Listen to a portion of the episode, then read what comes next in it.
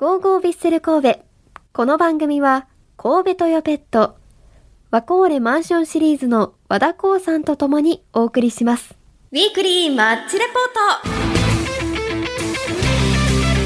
ヴィッセル神戸の熱い戦いを振り返るマッチレポート今日もラジオ関西のサッカー担当まいちゃんこと前田さんと振り返っていきたいと思いますよろしくお願いします、はい、お願いします。お願いしますまずは8月30日水曜日に行われました天皇杯準々決勝ロアッソ熊本戦を振り返ります。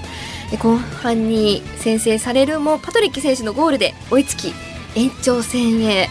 1対1のまま延長戦に入っても決着がつかず PK 戦の末悔しい敗戦となりました。天皇杯は2年連続ベスト8で終えました、はい。悔しかったですね PK 戦までもつれ込んでしまったところが、ヴィッセルとしては、まあ、敗敗因というか、うん。ところになるので、まあ、吉田監督もおっしゃってましたけどね、はい。それまでに決めれればっていうところですけど、まあ、どうしてもジャイアントキリングっていう、こう、雰囲気が漂う中での試合だったので、うん、まあもう、振り返っても仕方ないですけど、そうですね。もう、ね、もう、切り替えるしかないですね。はい。まあ、逆にこう、試合が詰まってる中で、はいこう PK 戦まで戦い続けたっていうのが、結構次の試合に響くんじゃないかっていう、ちょっと心配もあったんですけど。それは確かに体力的に。もうそのまま東京の方から、東京でしたっけ？東京から熊本に行って、はいで、試合して、で、神戸に帰ってきてはの今回じゃないですか。はいだいぶ選手たちもね、体力の方しんどかったんじゃないかなと思います。もう暑さも残りますし。そうですね。はい。というはいわけで、もうここさらっと天皇杯を振り返りましたが、はいもうあと残すは J1 リーグ。だけになってきますからね、はい目指すところがここになってきます。さあ、続いては9月3日、昨日行われました J1 リーグ第26節、京都産が FC との試合を振り返っていこうと思うんですが、はいその前にですね、この日は新加入選手の発表もありましたね。はいちょっと新加入選手について詳しくは来週たっぷり時間を取ろうと思っているんですが、まあ新加入会見もはい YouTube の方で配信があったりなんかして、はい二人とも英語ではい。お話しされていたりだとそうかで、すね。かっこいいですね。かっこいいですね。この今回、まあ、新井選手も含めてですけど、はい顔面偏差値高い選手が入ってきましたね。高いあの、背番号6番のバーリント・ベイチェイ選手と、64番ファンマタ、フアンマタ選手。はい。楽しみですまね。あ実績、特に又選手はもう本当に抜群というか、もう世界でもこう名が通ってる選手ですから、うん。まあね、イニエスタ選手たちがこう抜けた中ではい。きかかる期待というか、かなり大きいと思います。ちょっともうハーフタイムの時に、あの、サポーターの前に現れてくれまして、もういきなりサイン対応していたりだとか、結構もう会場も、会場の心すごい掴んでたと思います。なるほど。もうサポーターの心奪われました。日本がすごい、日本に対して造形が深いというか、はい。いわゆるハルキスト、村上春樹さんの、はい。あ、おっしゃってました。はいあのファンというか、はい読まれてるのでそういったところも含めて、ねうん。読書好きになったっていうお話もしてたので、はいちょっとそのあたりは来週詳しく振り返っていこうと思います。はいそしてあの試合前には本間ジャスティン選手がはいスタジアムに来てくれたり、もうサポーターの方から、豪徳っていういじりが、顔が似てるっていうので、はい。話題なんですけれども、そういういじりもあっても愛されてる選手だなっていうふうに思いました。今年もトップ昇格が一人ですけど、まあうん。出てきたのはクラブとしてもす素晴らしいというか、はい。やっぱり育成というのは大事なので、やっぱりそこの選手に対しての期待も高いですね。めちゃくちゃ雰囲気いいですね。はい まあそんな中で行われました京都産が FC との試合なんですが、前半6分に失点してしまいましたが、その後、前半18分、ヨルキ選手のクロスのこぼれ球に反応した川崎周平選手が素早くシュート強烈な一撃がゴール左上に決まって同点となりました。川崎周平選手の J1 初得点となりました。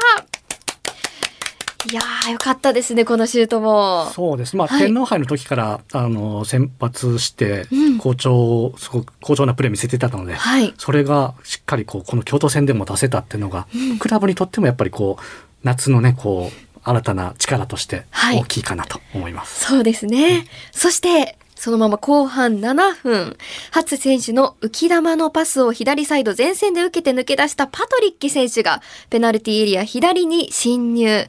相手選手をブロックしながらシュートこの一撃がゴールネットを揺らして逆転となりました。よかったですね。いやでもね前半あの最初の失点の時にちょっと初選手がちょっと悔しい、はいミスからってところもあってこれを挽回してうん。この得点につなげるパスを出したところも大きいですし、はい。まあ、パトリッキ選手も、えー後半から入ってきてもう存分にこうパトリッキ選手らしい形からのゴールをねはい、見せてくれたのではい。めちゃくちゃ良かったです。そうですね。はい。なんか余計、こう、1失点あったからこそそこからの盛り上がりというか、うん会場の盛り上がりもあったんじゃないかな。ここでね、首位奪還っていうのもありますし、はい、あと、後半のアディショナルタイムには、大崎選手と交代で日高選手がデビューを飾りました。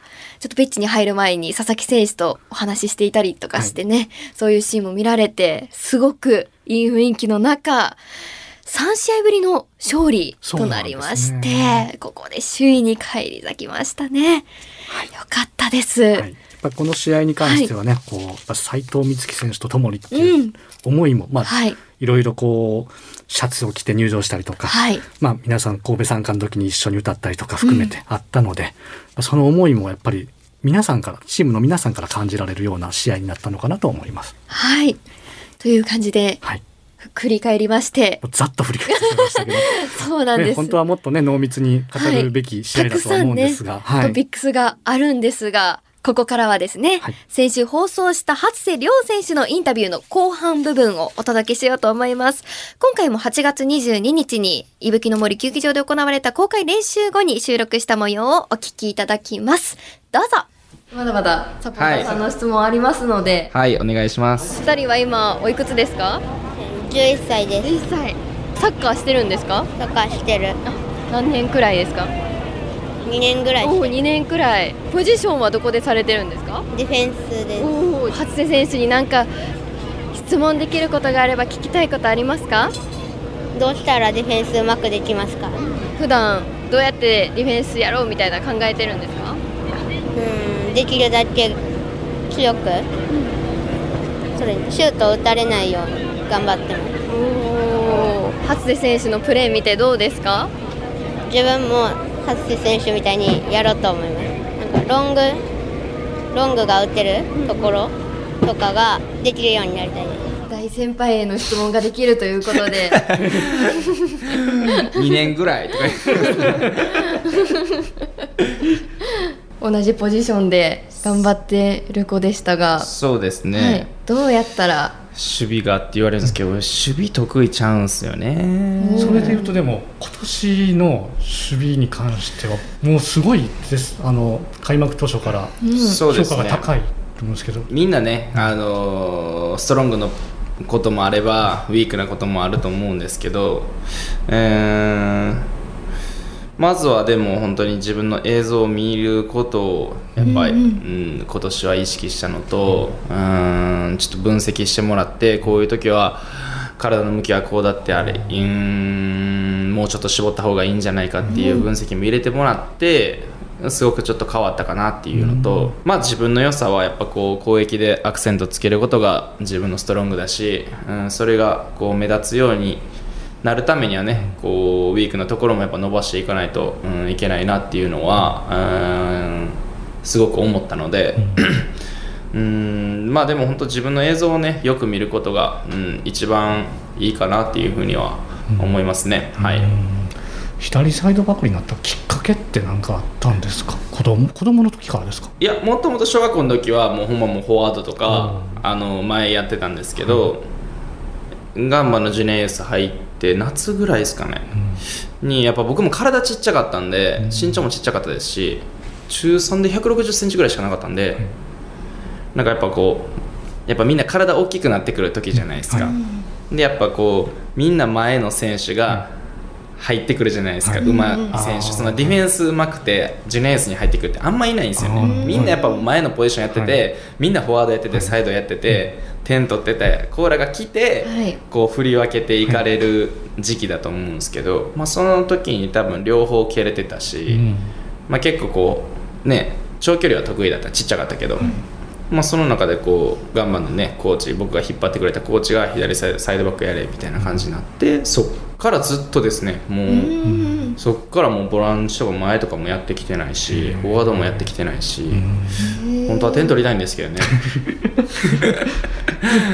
ずっと思ってるんですけどね、ん。はい。でもそのまもしこのか彼に例えば1対1とかはい。の守備でこうなんか授けられるなんかあとメッセージとかアドバイス。あったりしますか？はね豪徳さんに聞いた方がいいと思う 豪徳さんのプレーめっちゃ見るんですよ俺。うん。あもう今も勉今強というか。へやっぱり周り周りのねこう詰め方であったりとか、予測であったりとか、そういうのはやっぱもうずば抜けてーうん。るので、まあ、豪徳さんのプレーはねすごく見た方が守備を上手くなりたい人はね、うん見た方がいいかなっていうふうには思いうん。ますワンシーンワンシーンでやっぱ豪徳さんがも取ってるポジションで出てこない相手が出せないポジションとかもすごく取ってるし自分はその守備の映像を自分のプレーも見ますけど豪徳さんのプレーもすごく見るようにはしてますね。はい。となるとアドバイスとしては自分の動画を見て、そうですね。の上手い選手の動画を見て比べたりとか。それが一番大事だと思います。おこの人はこれできてるけど、はい自分はこれができてないから、うんうん。あ自分は次こうした方がいいよねとかうーんそういうのはすごく大事かなっていうふうに思いますね、子供の時から結構映像とかで撮ったたら撮ってたりするんですか？そう？ですね、いやでもお母さん。がねずっと小学校の時は毎試合毎試合ビデオ回してもらって、それを帰って見てお父さんに怒られて えとかもうへもう毎毎試合です。もう毎試合、まあ、一緒に行くじゃないですか、ー、はい、でもう調子悪い時だって自分分かってるじゃないですか、うんうん。もうその時とかはもううわ今日お父さんに絶対怒られるわ とか思いながらもう助手席乗るの嫌やわとか思って まあよかったらねよかったらいいんですけど、もうそのまま試合終わって帰って、うん。もうそのまま一緒にボール蹴りに行って、えー公園行って でボールと水筒だけお父さんの車に乗っけて俺は走って帰るとか。スパルタ。でもめちゃめちゃうんお父さんもお母さんも好きなんですけど、もうでもなんかずっとお父さんと一緒にこうやってた意味。お父さんもともとサッカーはやってないんですけど、はい。でも朝学校行く前起きてうん。ボール蹴って。僕やっぱ岸和田の山の方なんで田舎なんで結構おじいちゃんおばあちゃんとかもすごく多くて、はい。あの田んぼとか畑とかすごい多くてもう道もちょっと狭くて、はい。自分の家の前も。でバーってボール蹴ってたらもう音聞こえるんですよね。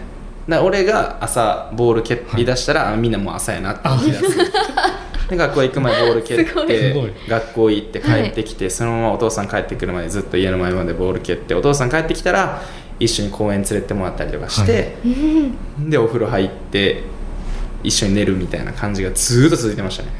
小学校の時は。サッカー始めたきっかけは？きっかけはあのねあのオリンピックその時のオリンピック代表だ国さん今なるほどはい。国さんいるじゃないですか。はい。はい。国さんがアンダー23ぐらいの時のオリンピックの試合長いであったやつを見に行った時にうわかっこいいな。ずっとサッカーやりたかったんですよ。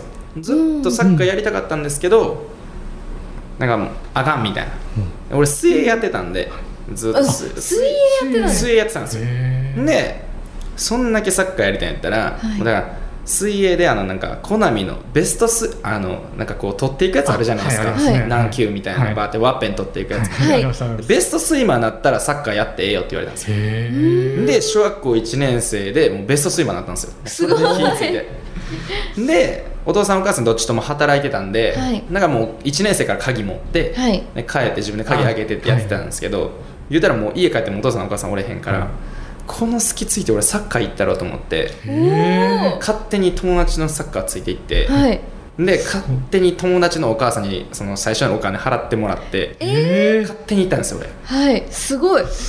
でそれぐらいやりたいんやったらじゃあやっていいよってなってサッカー始めたみたいな感じですすごい。すごい。あそうなんか営業みたいなしてたんですねその頃。だからもうもう行くしかでも帰ってお母さんにめっちゃ怒られて「あんたほんまに」みたいな感じだったけどその時にお父さんがもうえ「じゃあやっていいよ」ってなってもうそっからもう毎日ずーっとやってましたね。へえマジで休んだのないぐらい。すごい。そらこそらプロになれますよ。プロそうですね。プロになるならこれぐらいやれと。そういう感じかも。でもなんかもう努力してるとかはないかもしれないですね。その頃は。好きで。好きでな今もそうです。なんか努力してる感覚は多分みんなないと思います。今プロでやってる人なんて。みんなやっぱ活躍ししたくて好きでやってるから活躍したいからやってるだけでみんなで努力しよう努力しよう俺は努力してるとかでやってる人は多分いないと思います。ちょっと変わります。見方ちょっと変わります。やと思いますよ。楽しそう。はい、だから今もそれこそ小学校始めた時、はい。やっぱサッカー上手くなりたいとか思うじゃないですか、それよりも今サッカー上手くなりたいって思ってるぐらいなんで、えーめっちゃいいお話聞きました、はで途中でできたコナミのコナミ行ってました？私島野の行ってたんですよ。え？スイミングスクール。じゃあもう多分合ってたよ。年も近いし。多分合ってたよ。合ってたかもしれないですね。同じプール泳いでたかもしれおいおいないです絶対あそこやと思う。え？えあなんかショッピングモールの1階みたいなとこ。そうイオン。東岸和田の。駅のイオンのイオン1階のそうそうで途中で場所変わった場所変わった。で場所変わってからも通ってて。俺場所変わる前にもう辞めちゃったんですよ。多分おった。すごい。そんなところに共通点が。おった。おったよ。すごい。めだ俺だからその近かったんでそこ。は、はい。遠いちょっと遠いですよね。けど稲野からやったらまだ。でもなんかそこいろいろスイミングスクール行ってそこが一番よくってちょっと遠いけど通いたいって言って。体操とかもあるんですよ。体操もやってたんですよないんやけど体操もあってそう。でもプールはずっとやってたっすね。だから小学1年生の時にもう全部ベストスイマーまで行って、うんうんいや私全然ベストスイマーまで行ってないんですけどバタフライが永遠できなくてやめて。バタフライ俺もう全部覚えてない。バタフライは5級かぐらいなんですよ、うん。そうなん5ですぐらい。あの飛び魚のワッペンで。ああわかります。わかります。わかります俺もうめっちゃ水泳は得意やったんでめっちゃ、やっててよかったなって思いますけどね。いや多分合ってた。合ってましたね。一緒に泳いでたと思でも一います緒のコースではなかったと思います。ちょっと下手なところでずっといたんでえー、ちょっと嬉しいで嬉しいす嬉しいです。ねこれこれかなその時絶対。え赤い水着みたい。ああの星のね。星のやつ。星のやつね。星のやつね、懐かしい、うん、星のやつね、うん。まさかそんな。そうですよまさかと思って。まさか、はい。でも面白い話聞かせてもらったんですけども、はい。時間があっという間にもう30う分オーバわー。まだまだ聞きたいことあったんですけどね、はい。あのそうですね。もうリーグ戦は今収録時点ではもうあと10試合ここからの思いまあ答えはもしかしたら一つかなとは思うんですけど改めて聞かせてください、まあこれだけ積み重ねてきた、うん、シーズンではありますし、本当に試合試合がうん左右してくると思いますし最大の準備をしたいなっていうふうには思うんですけどまあでもその中でやっぱ美月がねうんすごく悔しい、えーまあ美月が一番悔しいと思うんですけど、まあ、チームとしてもすごくやっぱ助けてもらってたし、何回も美月のおかげでこう救われたシーンというのは、まあ、ファンサポーターの人も一番分かってると思うので、うん、何かのきっかけやったと思いますし、うん。まあ、美月のためにも、やっぱチームとしてもやっぱこう優勝しないといけないと思うので、うん、ヴィッセル全体がねあの一丸となってねあの戦うことができれば叶えれる状況にはあると思うので、うん、本当にチーム全員サポーターファン全員でこう戦って優勝ねあの目指して、うん、頑張りたいなというふうには思います。はい、素晴らしくまとめていただいた。ありがとうございはい。い。やもう本当にたくさんの質問に答えていただきありがとうございました、はい。ありがとうございます。今日どうでしたか？いや面白かったですよ。マッキーみたいに盛り上げられました。えめちゃくちゃ良かったですじゃあよかったです。はい。はい、だったらぜひまた、またお願いします。はい、ぜひあの次は、はい。ラジオのスタジオにも来ていただあぜひぜひぜひお願いします。のでお願いします、はい。水泳の話でいいですか？じゃ 私も思い出しときます、あはい。いろいろ。水泳の話だけで。水泳の話で。はい。では最後にサポーターの方にはい。一言いただいてもいいですか？はい。まあ先ほどもね、あのー言わせてもらったんですけど、うーん、今いい位置にいるのは、うん、自分たちのおかげじゃなくて、ファンサポーターたちのおかげだと思うし、うん、それがすごく力になっているので、うん継続して、えーパワーを送ってほしいなっていうふうに思いますし、えーまあ先ほどもね、あの言わせてもらったんですけど、美月の思いも全員で、あのー背負って、えー戦っていきたいと思いますので、うん、毎試合毎試合熱い声援をよろしくお願いします。応援します。はいお願いします。ありがとうございました。はいありがとうございました。本日のスペシャルゲスト初瀬亮選手でした。ありがとうござい。ました、ありがとうございましありがとうございました。たはい、初瀬選手ありがとうございました。ありがとうございまいや、もう本当に子供の頃の初瀬選手のエピソードだったりとか、サッカーを始めたきっかけっていうのもなかなか知らない部分ですよね。そうですしやっぱりプロになる選手はうん子供の時から運動神経いいんですね。すごいなっていう感じですね。ちょっともっと聞きたいことたくさんあったんですけど、はいちょっとスイミングで、はい。水泳で盛り上がりすぎちゃいました。そうですね。なかなかローカルトーク面白いや、かったですね本。当に、前田さんも好み通ってたんですよね。そこで言うとあの恥ずかしながら多分世代がバレるんですけど、はい僕はコナミというよりかはその前のピープルコナミってピープルって名前だったんです水ね。泳スイミングのやつをピープル多分あの40オーバーの人はピープルってわかるかなと。共感を求めてます。共感を求めたんですけど40代以上の方に。聞いてる方で40代以上の方はピープルわかる。はいわかるかなと。えー、ちょっとコナミでもうすごいあれからもうどんなプールだったかって思い出して、はいちょっと思い出に浸ってました。また水泳話でもいいですし、まあ、はいサッカーの話ももちろんちょっと牧野選手の代わりに月一でも出て代わりどころか。発生量ノーとなってもいいと思うので。ああいいですね本当に。ちょっとお待ちしておりますので、もっともっとお話ししたかったです。ありがとうございました。ありがとうございまさあ、次節の J1 リーグは9月16日土曜日第27節、アウェイとなりますが、エディオンスタジアム広島でサンフレッチェ広島との対戦となります。19時キックオフです。以上、ウィークリーマッチレポートでした。